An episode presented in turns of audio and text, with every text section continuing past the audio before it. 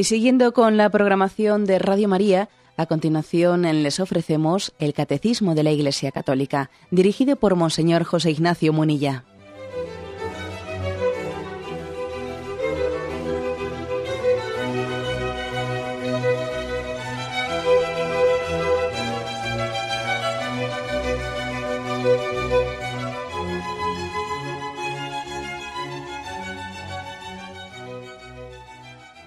Cordial saludo de a todos los oyentes de Radio María. Un día más, con la gracia del Señor, proseguimos el comentario del Catecismo de nuestra Madre la Iglesia. Comenzamos el apartado que tiene como título Una sola fe. Es ya el último apartado del capítulo tercero de la primera parte del Catecismo. Estamos hablando de la profesión de fe, la respuesta del hombre a Dios, y allí pues se, ha, explicado con capítulos que se titulaban Creo, creemos, lo que significa las características de la fe. Y llegado ahora a este momento final, después de haber hablado de el lenguaje de la fe, eh, concluye pues este capítulo diciendo una sola fe. ¿eh? Son cuatro puntos que nos hablan, nos explican por qué decimos una sola fe, un solo bautismo, un solo Dios y Padre. El punto 172 dice, desde siglos, a través de muchas lenguas, culturas, pueblos y naciones, la Iglesia no cesa de confesar su única fe, recibida de un solo Señor, transmitida por un solo bautismo, enraizada en la convicción de que todos los hombres no tienen más que un solo Dios y Padre. San Irineo de León, testigo de esta fe, declara, bueno, y aquí vienen tres citas de San Irineo de León, que luego las leeremos, que son los tres siguientes puntos. ¿eh? Pero la afirmación es esta, una sola fe. Bueno, pues este es el milagro, el milagro de la, de la fe cristiana. El hecho de que a través de lugares tan diversos, épocas tan diferentes, a través de sirviéndose de lenguas eh, tan dispares, sin embargo, toda esa diversidad, eh, toda esa diversidad no, no, sea en detrimento de la unidad. Ese es un milagro. Eh. Hay un milagro de unidad en, nuestro, en nuestra iglesia, un milagro de unidad que a veces se, se percibe con, con frecuencia, ¿no? Incluso en la propia experiencia que tenemos entre nosotros. Ayer, por ejemplo, yo saludaba, saludaba a un matrimonio pues que no tenía el gusto de haberles conocido hasta ayer mismo y me acuerdo que en el saludo que teníamos después de una celebración litúrgica ellos me contaron, pues me expresaron pues eh, su su deseo de bueno su historia no de, de unión pues con su obispo cómo ellos se han rezado por él, por su obispo, cómo han, orado por la iglesia, cómo han sentido como suyas las dificultades de la iglesia, cómo han sentido suyos, como suyos los, los gozos de la iglesia, y hacían, no sé, pues te expresaban con unas mm, humildes palabras su experiencia de comunión, ¿no? Y yo recuerdo que les dije, bueno, pues es que, la verdad es que con frecuencia, ¿no? Pues uno es testigo de, de testimonios como estos que te, que te están demostrando que existe un milagro de comunión en la Iglesia. Porque es impresionante que sin habernos conocido antes, que sin haber tenido un contacto físico, sin saber que existíamos uno, ¿eh? no, teníamos ni conciencia que este existiese aquí o yo allá, pero sin embargo había un hilo de comunión entre nosotros que es milagroso. Sentíamos en un solo corazón, con una sola alma, antes de habernos conocido físicamente. Y eso, eso es un milagro de la comunión del Espíritu Santo. Es decir, la fe llega a unirnos de una manera, de una manera mm, mucho más profunda que lo que nos puede llegar a unir, pues eso, ¿no? El compartir casa, el compartir piso, el compartir colegio, el compartir empresa, el compartir intereses económicos. Sí, pero todo eso no nos une tanto. ¿Mm? El milagro es el, la unión de la fe, la comunión que la fe realiza, realiza entre nosotros. mm, esto por encima de situaciones, de lugares, incluso de épocas. Me habéis escuchado en este programa más de una vez aquella famosa expresión de Chesterton, este famoso apologeta, eh, un converso al catolicismo inglés, fallecido ya hace más de 75 años, pero Chesterton era un hombre intuitivo donde los, hubiese, donde los hubiera y tenía una capacidad muy grande de, de una forma muy incisiva, con un lenguaje muy incisivo, de subrayar ¿no? aspectos que, que igual a nosotros nos pasan desapercibidos. Y en una de sus frases más ingeniosas, Chesterton decía, la fe cristiana nos libera de las esclavitudes que conlleva ser hijo de una época o de un lugar ¿eh? determinados. Claro, es que ser hijo de... El hecho de que nosotros seamos hijos de este tiempo, que seamos hijos de, esta, de, esta, de este lugar en el que hemos nacido, tenemos una serie de condicionamientos, sería, es muy distinto haber nacido aquí y ahora que haber nacido hace 70 años aquí. Y es muy distinto haber nacido aquí que haber nacido, pues, ¿en dónde diríamos? Pues en Centroamérica. O es muy distinto haber nacido en Cono Sur o en mitad de una selva en el Brasil. Anda, fíjate que no te cambian las cosas, ¿no? Si yo en vez de haber nacido aquí, hubiese nacido en mitad de la selva del Amazonas, y si en lugar de haber nacido aquí, hubiese nacido en este momento, hubiese nacido en la Edad Media, yo le he escuchado a nuestros mayores, a nuestros mayores decir ¿eh?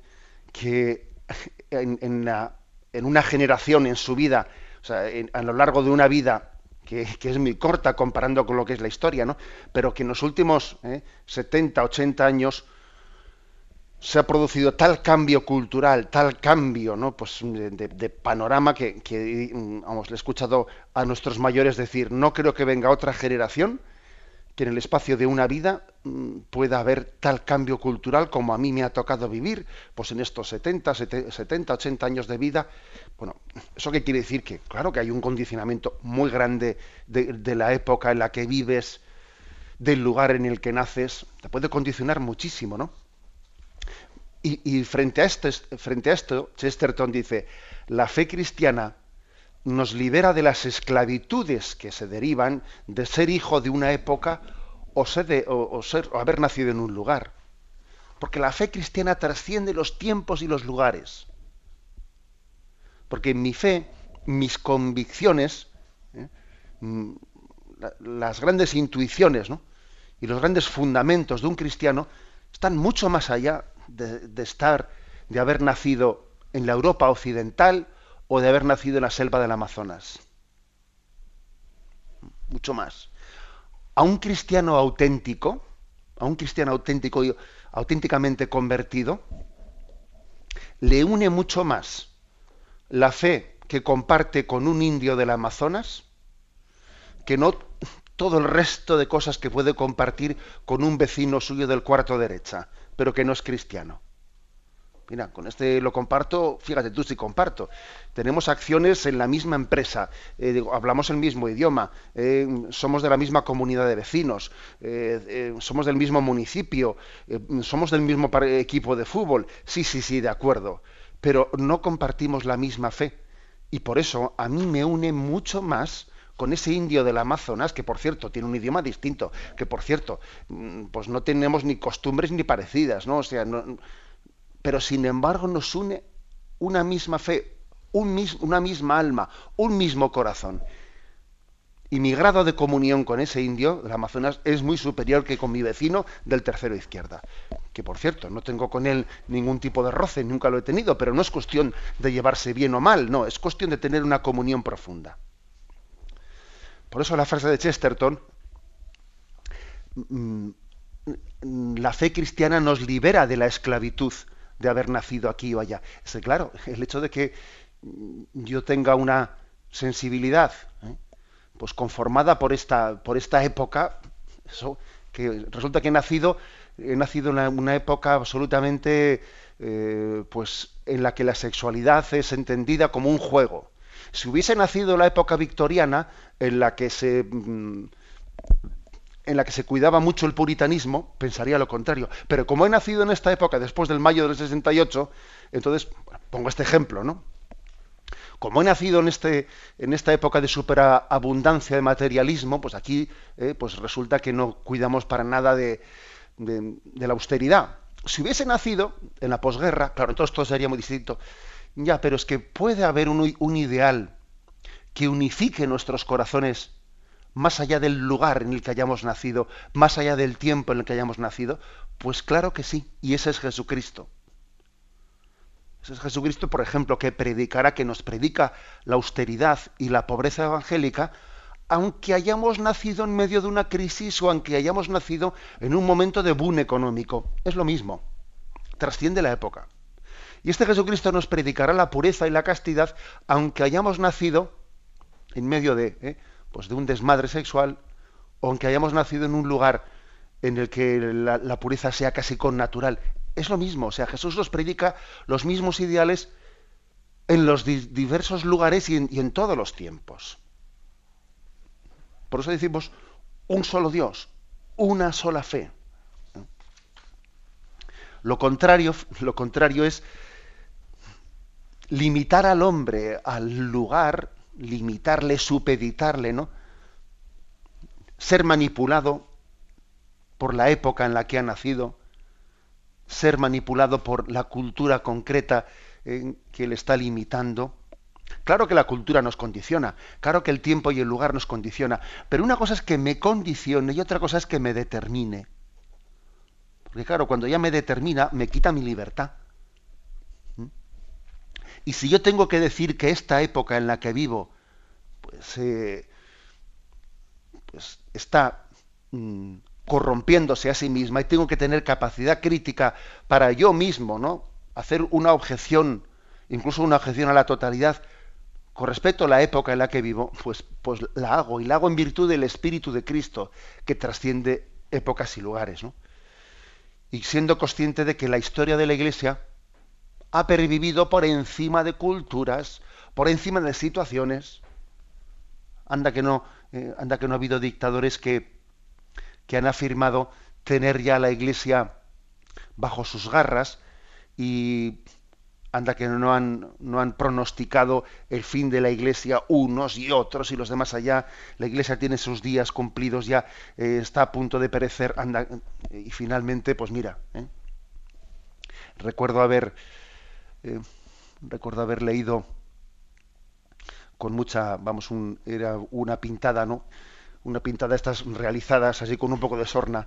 Sabéis que Nietzsche, el famoso filósofo, que luego fue el, un poco uno de los filósofos que inspiró el nazismo. ¿eh? Digamos, Hitler y su, y su pensamiento nazi tomó como eh, a la estructura, a esa filosofía del superhombre de Nietzsche, lo tomó como uno de sus, de sus inspiraciones. Bueno, pues Nietzsche fue el que afirmó la muerte de Dios. ¿eh? Él decía, aquí Dios ha muerto, ha nacido el superhombre. ¿eh? Entonces la pintada era, em, Dios ha muerto. Y firmaba abajo Nietzsche 1840, no sé, 60 y pico, ¿no? Es que cuando, cuando él escribió la obra, en la que afirmaba tal cosa. Y luego debajo añadía la pintada, ¿no? Otra, otra frase distinta decía, Nietzsche ha muerto y firmaba Dios 1892 es la fecha en la que murió Nietzsche, ¿no? Bueno, pues la verdad es que esa, esa doble expresión que tiene su ironía, ¿no? Y tiene su, su cosa, es una, una reflexión irónica, irónica de cómo, mira, podemos proclamar que Dios está pasado, podemos proclamar que determinados valores ya no tienen tiempo, no tienen lugar, pero lo hacemos desde nuestra pequeña burbuja, desde la pequeña burbuja de un lugar y en un tiempo en el que vivimos y, nos falta la conciencia de que Dios está por encima de este tiempo y de este lugar. Está por encima de este tiempo y de este lugar. Tenemos un momento de reflexión y continuaremos enseguida.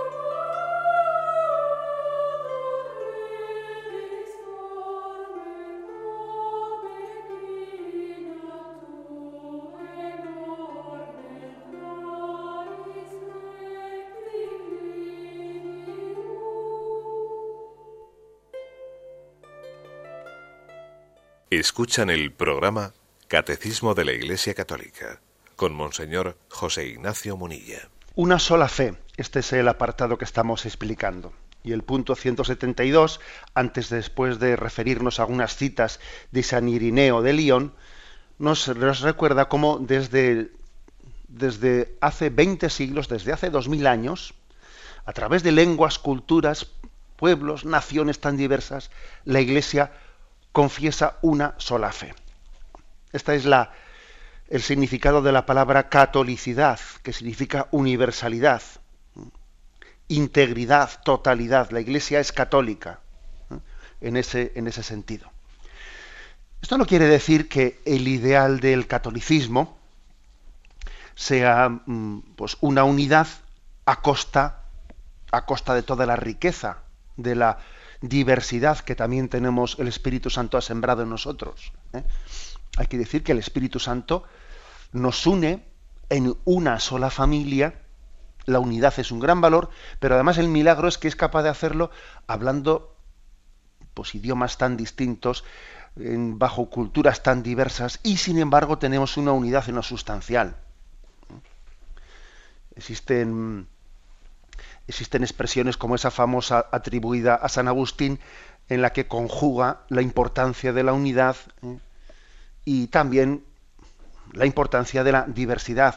Esa famosa expresión de San Agustín que dice, en lo esencial, unidad, en lo dudoso, libertad, y en todo caridad. ¿eh? Innecesaris unitas, indubis libertas, in omnibus caritas. Es una expresión verdaderamente magnífica. Lo, importante, que aquí, se está, aquí estamos subrayando, hoy nos toca subrayar la unidad, lo importante es lo siguiente, ¿de, dónde proviene esa unidad? Bueno, pues proviene de que la religión cristiana, la religión cristiana es una religión revelada. Es decir, no, no ha nacido del hombre, sino que eh, es Dios el que ha trazado el camino para llegar a nosotros. Recuerdo que ayer había un oyente que hizo una pregunta interesante, pues eh, creo que al preguntar estaba leyendo pues algún artículo, yo creo que se le notaba que su pregunta estaba ligada a la lectura, a la lectura de algún artículo en el que alguien hacía una afirmación como que lo importante no es tanto la religión, ¿eh? lo importante es más bien la espiritualidad interior del hombre. ¿eh? Eh, lo importante es el enriquecimiento espiritual y, eso, eso es lo que tenemos que procurar. Las religiones, al fin y al cabo, pues hay tantas religiones como, eh, pues como sensibilidades, etcétera.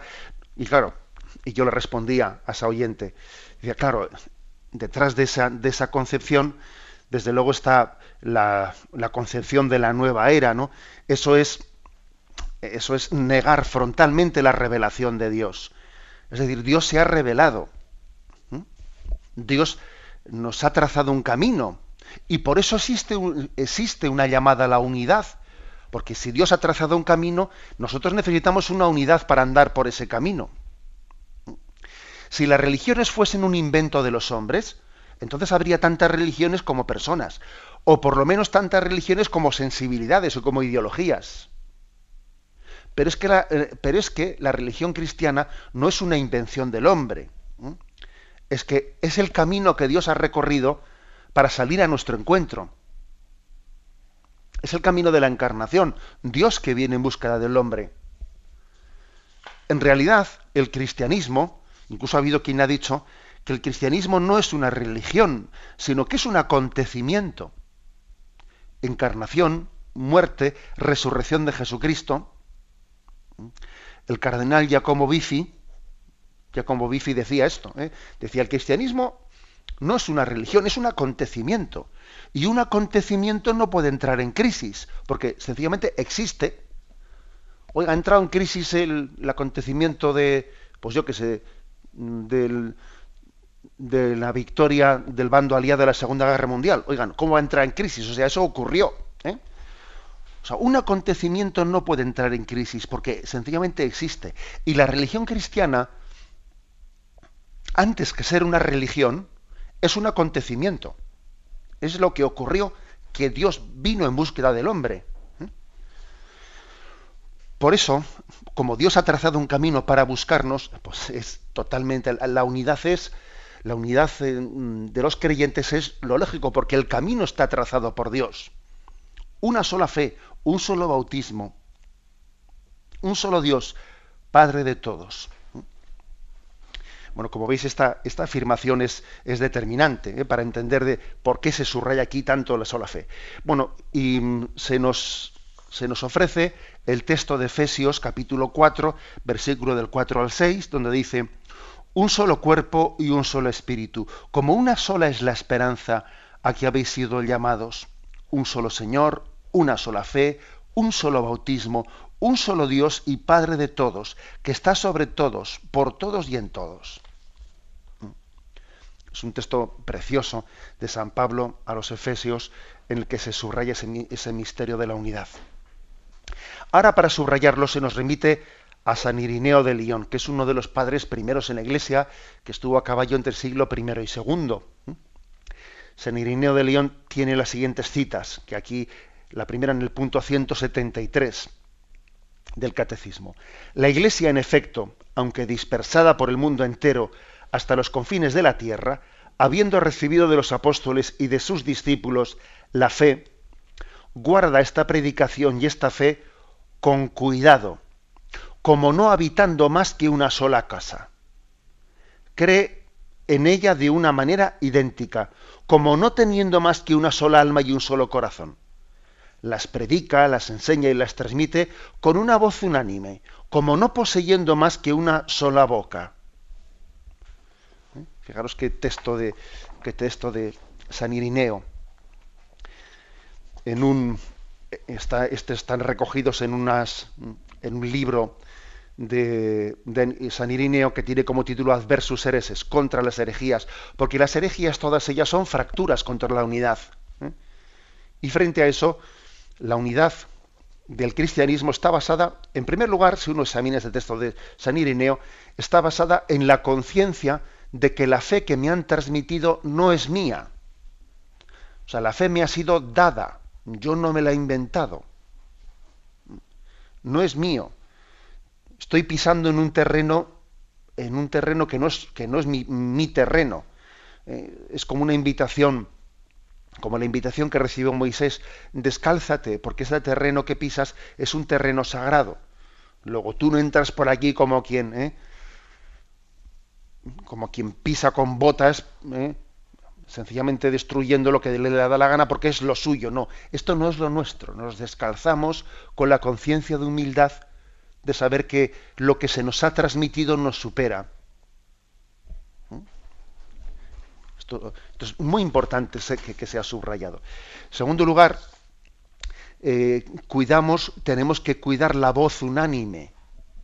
¿Mm? Claro, si la unidad obviamente tiene que cuidar que esa voz sea unánime. Tengo aquí frente a mí un texto de Monseñor Giovanni Dercole, que es el obispo auxiliar de la Aquila, ¿eh? que le hizo unas declaraciones a este respecto, hablando del, misterio de la unidad y del ministerio de la unidad, que me parecen unas declaraciones aparte de muy valientes, muy prácticas, ¿no? Y sobre la importancia de cuidar la voz unánime, etcétera, en el seno de la Iglesia, él tiene la siguiente frase: Es necesario mirar a la Iglesia con ambos ojos. Un ojo sobre el Papa y el otro sobre el obispo y el párroco. Y si el obispo y el párroco dicen lo mismo que el papa, existe unidad. La falta de unidad hace mucho daño a la iglesia. Si el obispo y el párroco no dicen lo mismo que el papa, me viene el estrabismo. Y entonces yo solo miro al papa. Curiosas estas, ¿eh?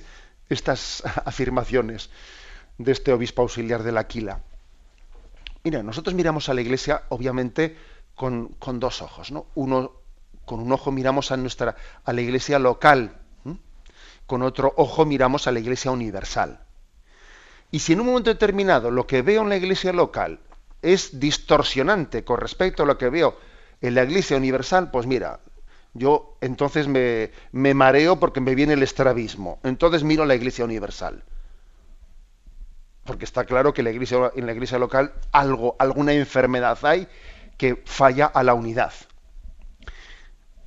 Y entonces esta, aplicación de, este obispo de la Aquila me parece que es muy importante a la hora de, bueno, pues de poner las bases de la unidad. Es muy práctica, es muy valiente. ¿eh? Tenemos que tener conciencia de que la fe no es mía y al mismo tiempo tenemos que cuidar la voz unánime en la transmisión de la fe. Por otra parte, para llegar a la unidad será muy importante purificar las divisiones que muchas divisiones no vienen ya de diferencias ideológicas, de diferencias de sensibilidades, sino que hay muchas faltas de unidad que en realidad vienen de la falta de amor. ¿Mm? A veces se esgrimen cuestiones ideológicas cuando en el fondo hay una desafección, una falta de amor. ¿Mm? Bueno, pues por ejemplo tengo aquí otro, otro texto de Guillermo Rovirosa, que fue pues, un católico comprometido, ¿no? allí en los tiempos de los tiempos convulsos de la del, allá por los años 40, los años 50, y decía él, cuando el mandamiento nuevo del amor se coloca en el lugar de honor que merece, la unidad de la túnica sagrada, o sea, es decir, la unidad de la Iglesia, se realiza automáticamente. Los cristianos estamos divididos porque no somos aún cristianos. Cristianos divididos es un sinsentido, más aún es un imposible metafísico. Comprendo muy bien la oración de nuestro capellán que dice, por la conversión de los cristianos. Sí, sí, también los cristianos nos tenemos que convertir. Y la prueba es que no tenemos la unión y la unidad en la confesión de la fe que debiéramos de tener, por la conversión de los cristianos, que quiere decir, si estuviésemos verdaderamente convertidos, no existirían, no seríamos testigos de los episodios de división que vemos.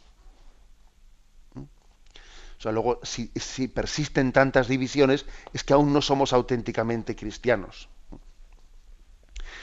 Luego, fijémonos que no es únicamente cuestiones de criterios o o de formulaciones de fe, de creer en los mismos contenidos de la fe. ¿eh? También muchas veces la falta de unidad está referida a lo afectivo. A lo afectivo. Es una falta de unidad por falta de amor, por celos, por eso, ¿no? por afán de protagonismo. Que igual piensas lo mismo que el otro, pero aunque pienses lo mismo que el otro, pues aquí hay un problema que hay mucho gallo para poco gallinero, etcétera, etcétera. ¿eh? Bien, como veis, pues este, esta descripción que está haciendo aquí el catecismo va profundizando por las razones para la unidad en la confesión de una misma fe. Tenemos un momento de reflexión y continuaremos enseguida.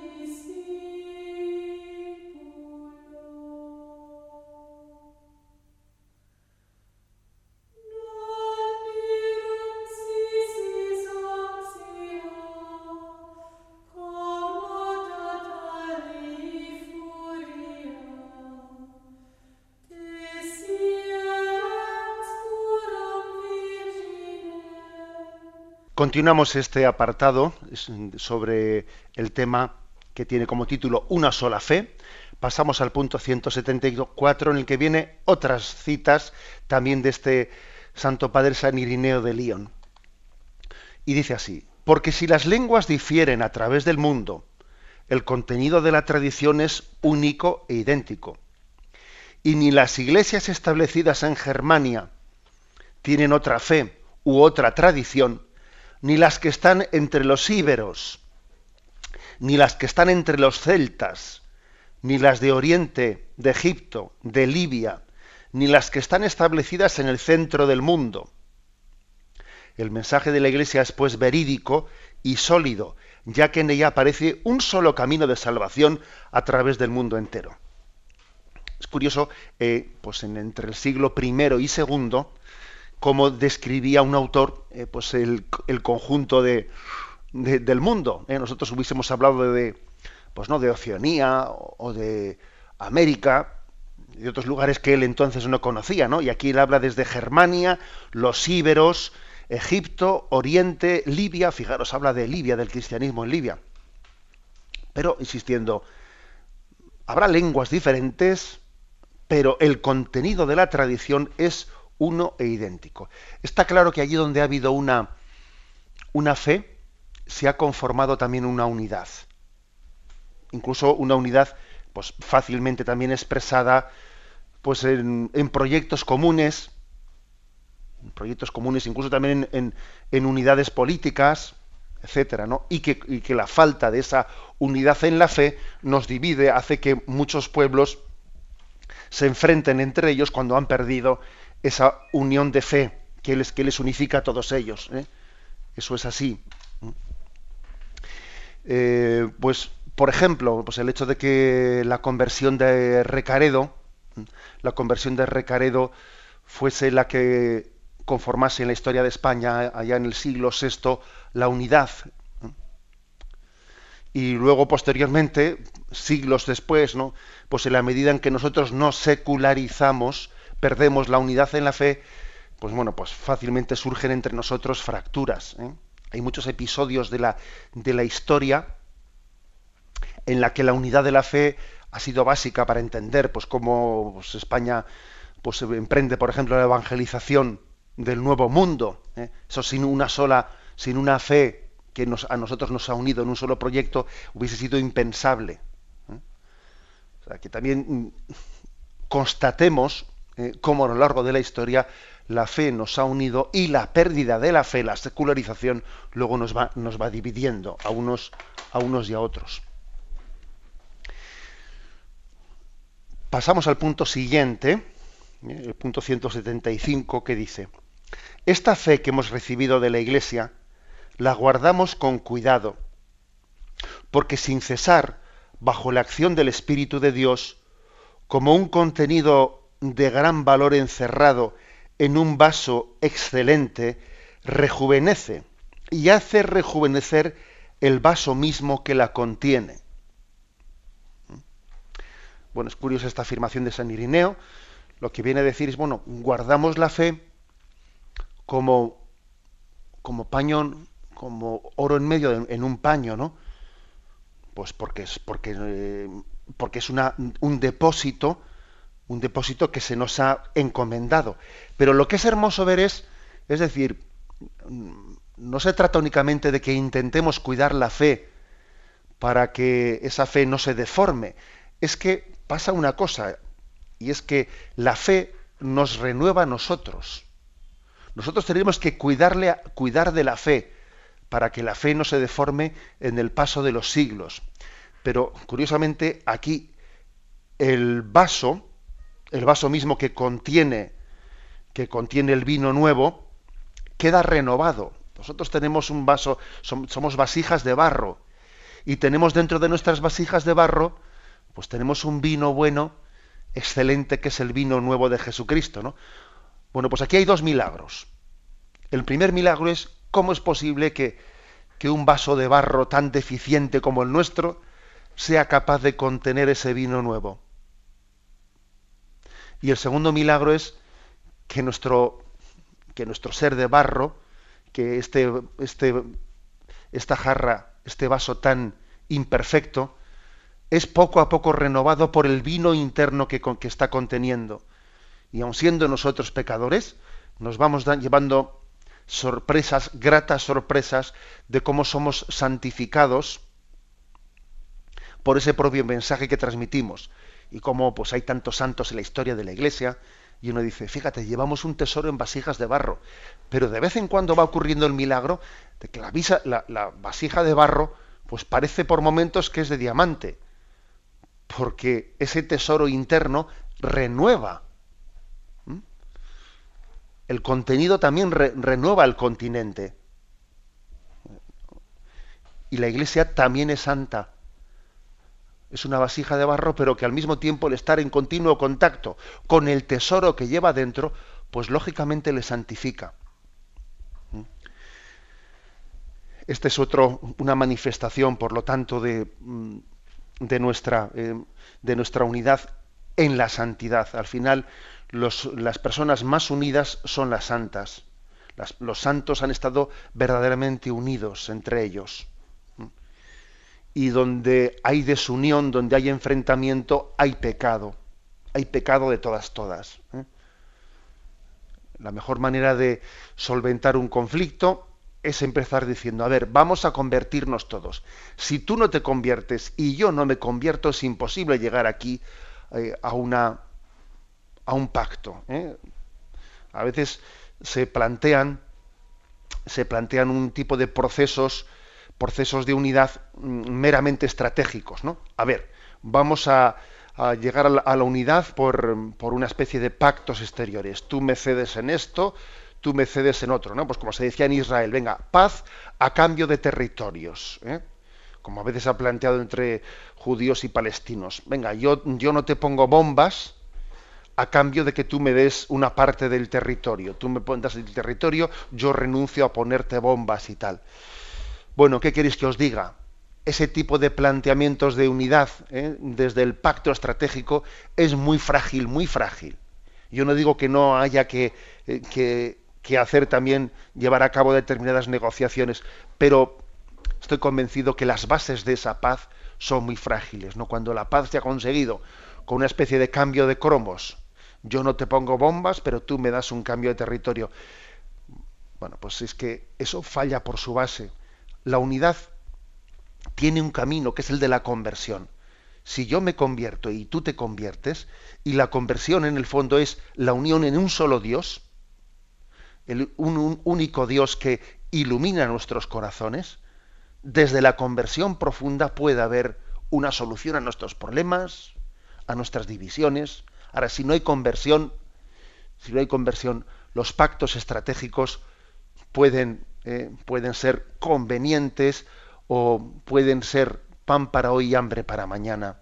Enseguida, en cuanto que aflorezca, en cuanto, en cuanto haga flore otro egoísmo por aquí y por allá, toda la supuesta unidad y la supuesta paz eh, se, va a disolver como, como azúcar ¿eh? en, un, en, un, vaso de agua.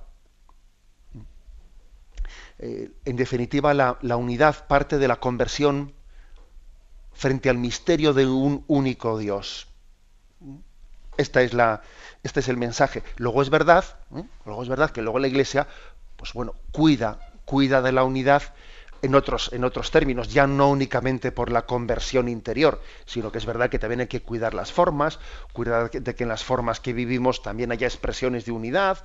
La Iglesia después tiene que, eh, como, como, madre que es, tiene que ir, ir sosteniendo eh, el, cuidado, el cuidado de la unidad pues, por ejemplo, con el tema de los idiomas. Bueno, pues la Iglesia cuando traduce la Sagrada Escritura tiene que tener cuidado de que las traducciones sean suficientemente fieles al original para que las traducciones en tantísimos idiomas no vayan deformando la unidad. Pues por ejemplo, la Iglesia cuando aprueba los rituales de la liturgia, en donde hay diversas tradiciones litúrgicas, pues tiene que procurar que exista dentro de la diversidad de las tradiciones litúrgicas una unidad, por ejemplo, ¿eh? etcétera, etcétera. ¿eh? Es decir, también hay después otra serie de factores externos que tienen que ser cuidados. He puesto el caso de las traducciones a los idiomas, he puesto el caso de las tradiciones litúrgicas. Ahí también la Iglesia tiene que ejercer pues, un, cuidado para que eh, la unidad también tenga expresiones, expresiones externas bien cuidadas. Pero lo principal lo principal de la unidad es la conversión de los corazones. Si no hay conversión interna de nuestros corazones, eh, pues el, reto de la unidad será inalcanzable. Bien, lo dejamos aquí, este apartado de una sola fe. Hemos explicado los puntos del 172 al 175 y ahora damos paso a la intervención de los oyentes. Podéis llamar para formular vuestras preguntas al teléfono 917 107 700. 917 107 700.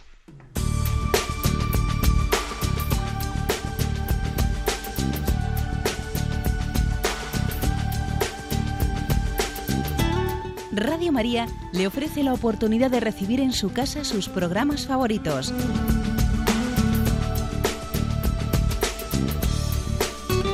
Ahora lo puede hacer a través de nuestra página web www.radiomaria.es o bien llamándonos al 902 500 518.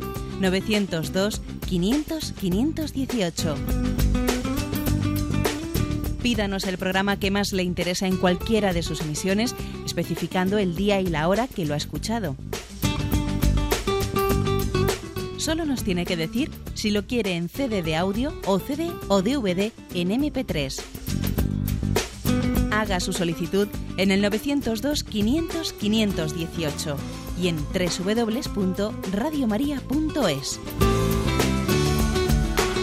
Radio María, más cerca de usted.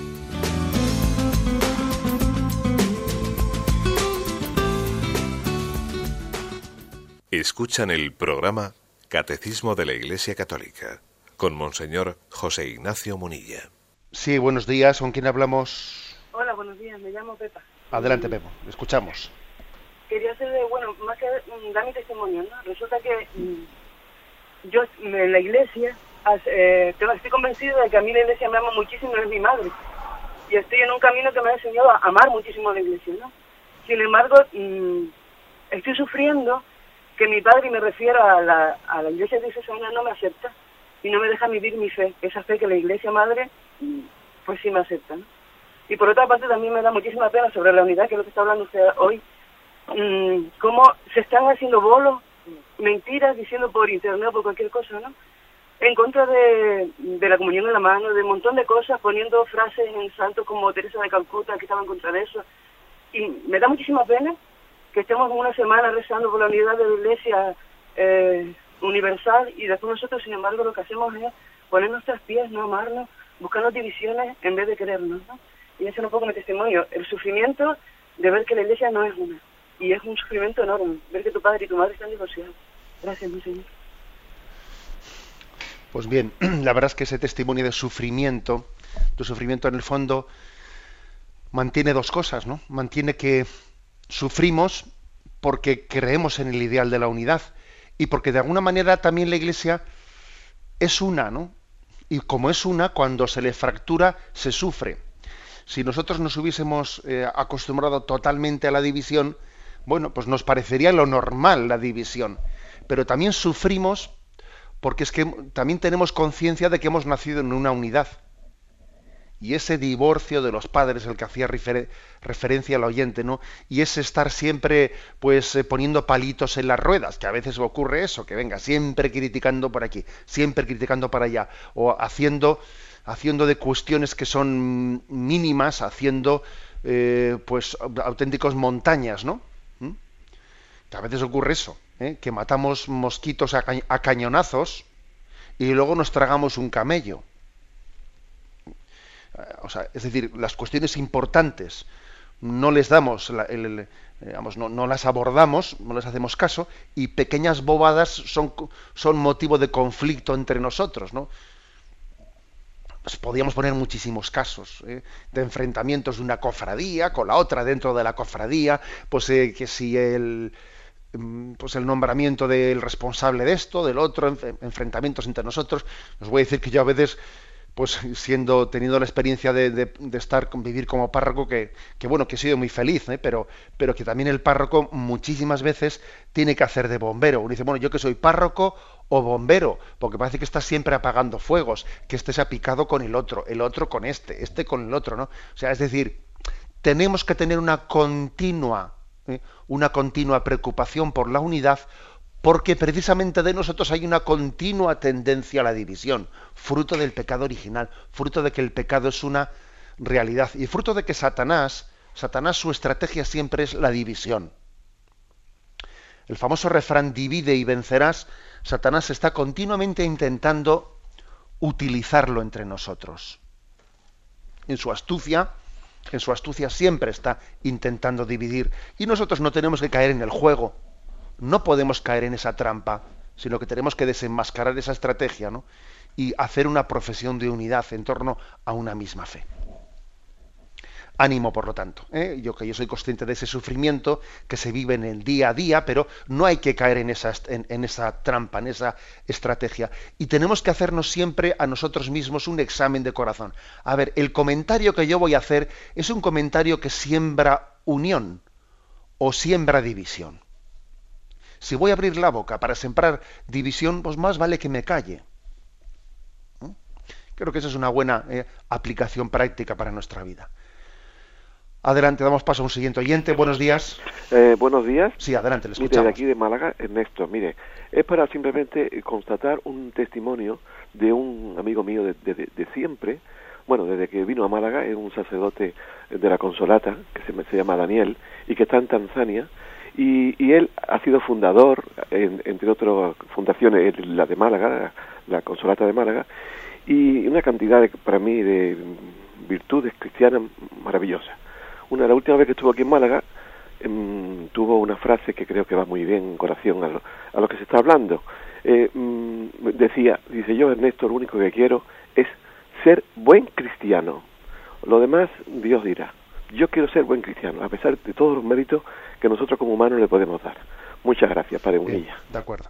Sí, yo, yo interpreto esa frase, interpreto esa frase en el sentido de decir, bueno, ser buen cristiano es tener Mm, esa, esa conciencia de unión a Jesucristo, ese desaparecer del propio yo, o sea, que mi yo decrezca para que Cristo cada vez se haga más presente. ¿eh? Ser buen cristiano es tener cada vez menos afán de protagonismo. O sea, que sea Cristo quien triunfe, que sea sus criterios quienes triunfen y que no sea yo, de paso, el que tenga que protagonizar, el que tenga que, el que tenga que cual. ¿no? O sea, el afán de protagonismo eh, suele ser el que en nombre de Cristo yo pretendo ser siempre el que el que haga esto, el que protagonice lo otro, el que tenga su cuota, ¿no? Todos, eh, pues, eh, el pecado nos lleva a tener como una cuota de protagonismo. Y en el fondo ser un buen cristiano, ser un seguidor de Jesucristo. Y, aquí el protagonismo es de él. Esa frase de Juan Bautista, conviene que él crezca y que yo vaya decreciendo, ¿no? Así interpreto ¿no? yo la frase de ese, de ese misionero. Damos paso a un siguiente oyente. Buenos días. Buenos días, Padre Monilla. Adelante, le escuchamos. Soy Ángela de Salamanca.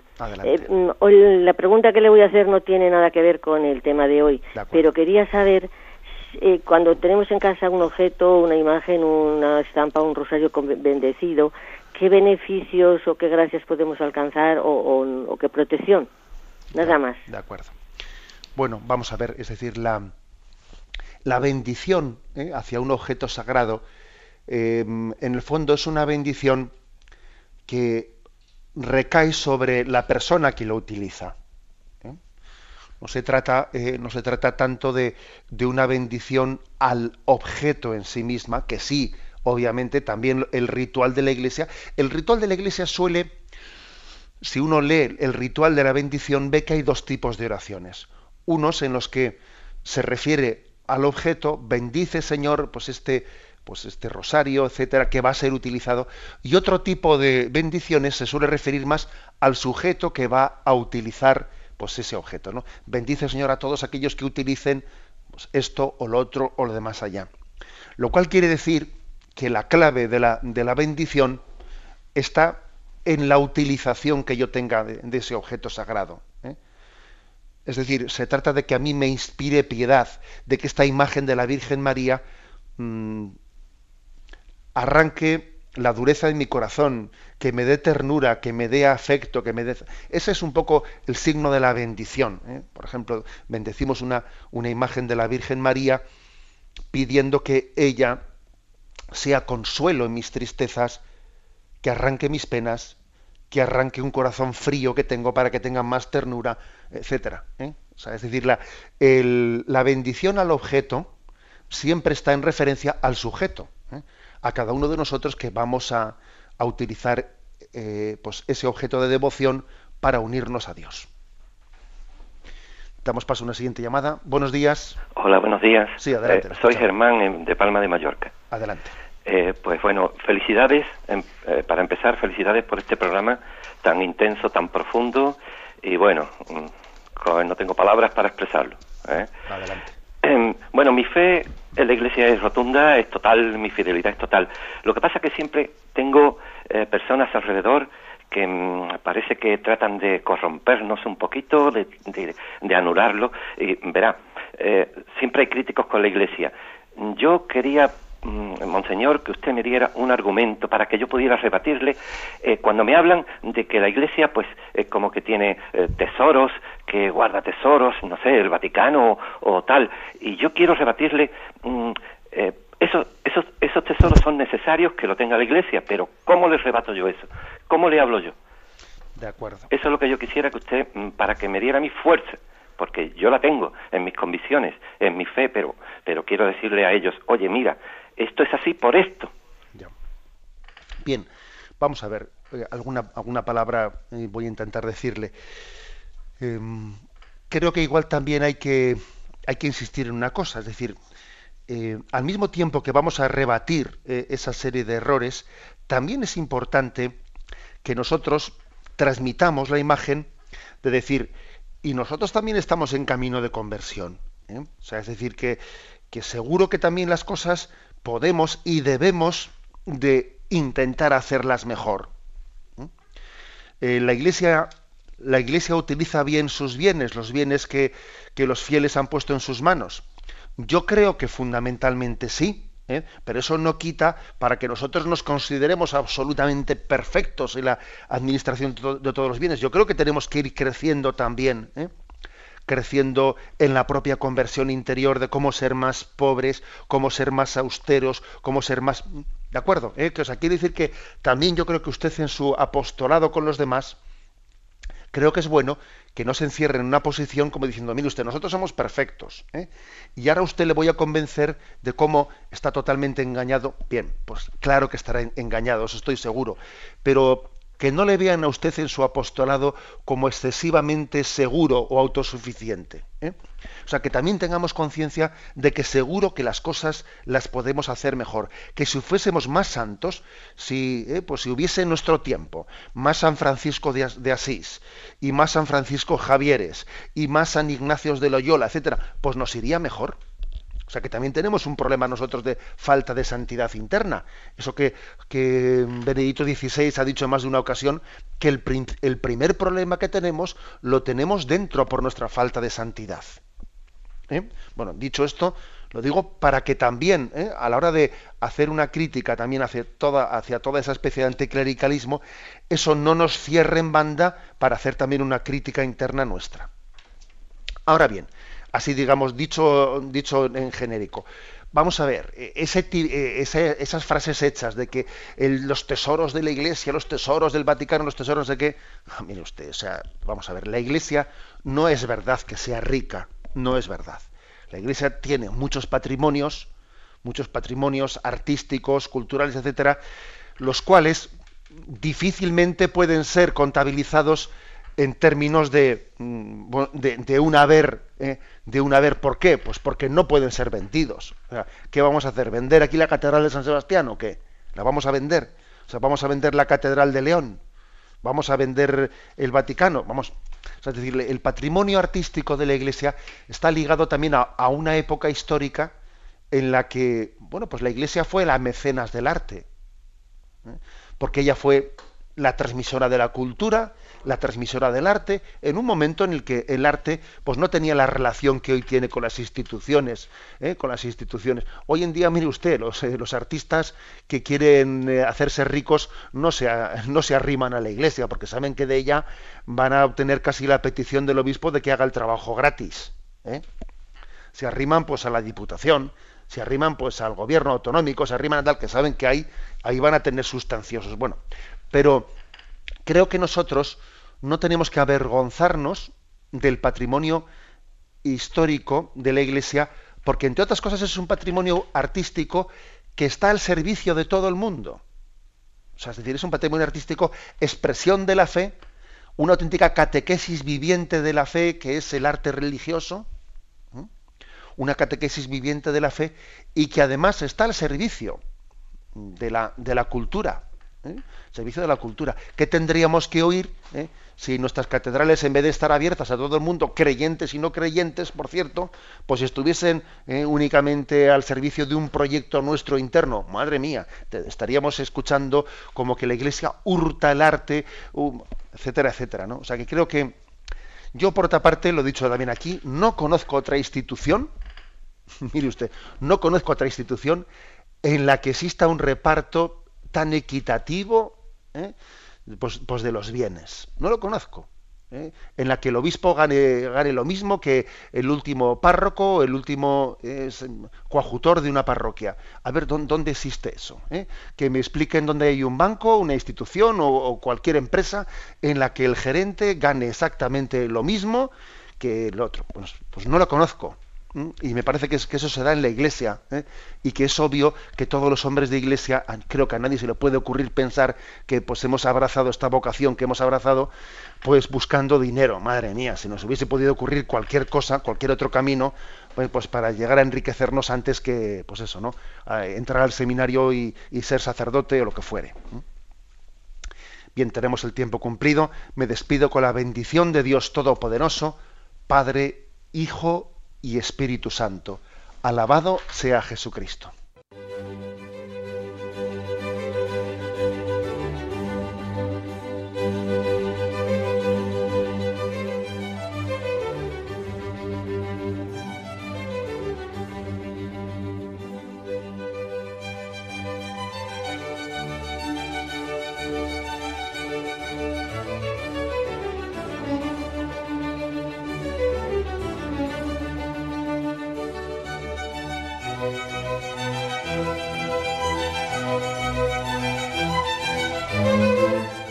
Han podido escuchar en Radio María el Catecismo de la Iglesia Católica, dirigido por Monseñor José Ignacio Munilla.